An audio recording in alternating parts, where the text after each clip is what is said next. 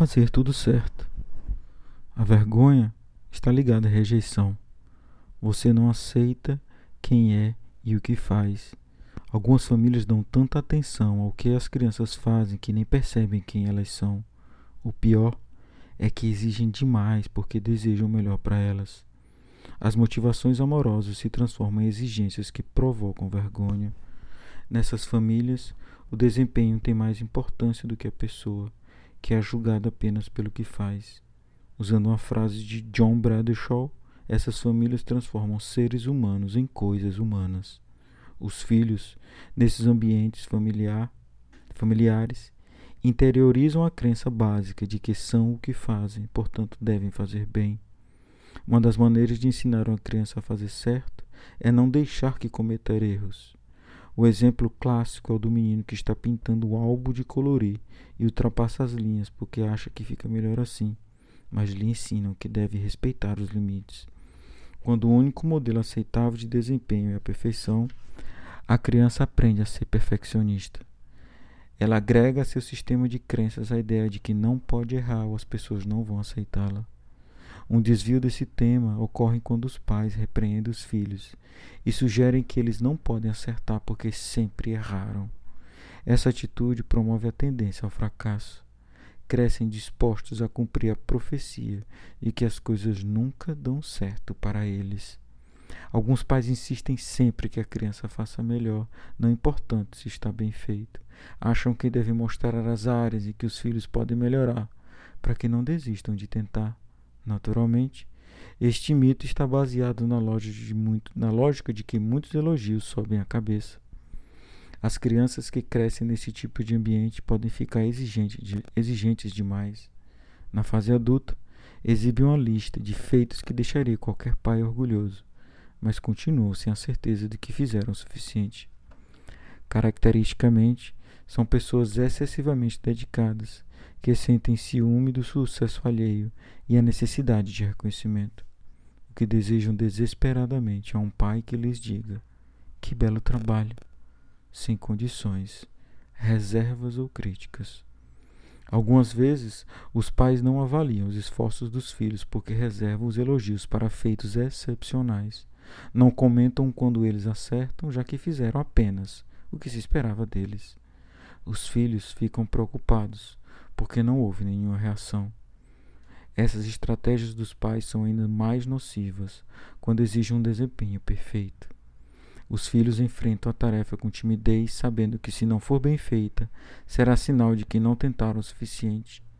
Mas, de acordo com esses padrões, nenhum esforço é suficientemente bom. Os filhos concluíram naturalmente que deveriam ter se esforçado mais. Com padrões tão altos de desempenho, os pais podem criar categorias severas de julgamento. Essa severidade entre o certo e o errado não dá lugar a alternativas. A criatividade é esmagada.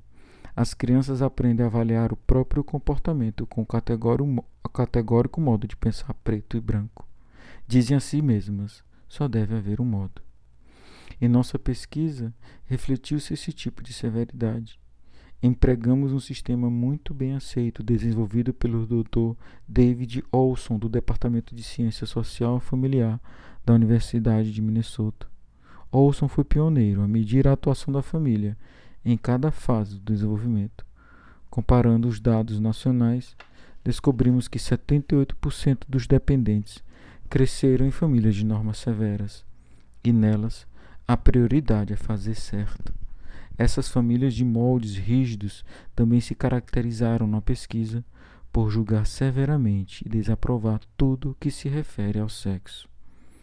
As crianças que crescem em ambientes familiares severos e repressivos, especialmente quando rejeitam o sexo, são as primeiras candidatas a sentir uma profunda vergonha de si mesmas e de sua sexualidade.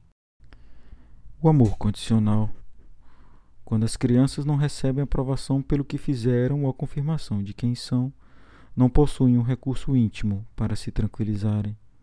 O valor que dão a si mesmas é medida pela opinião dos outros. Quando os outros aprovam, ela fica bem. Quando desaprovam, o amor próprio desaparece. Algumas famílias nos dão essa afirmação e consideram os elogios perigosos. Pais que pensam desse modo educam medrosamente. Temem a intimidade, a supervalorização do ego e a desobediência às normas familiares que receberam na infância. O resultado é a falta de autoestima. As crianças ficam convencidas de que são más e não têm valor. Às vezes, os pais se importam apenas com o que os filhos fazem, achando que eles concluirão sozinhos que são queridos. Mas não é verdade. As crianças precisam ouvir essa declaração.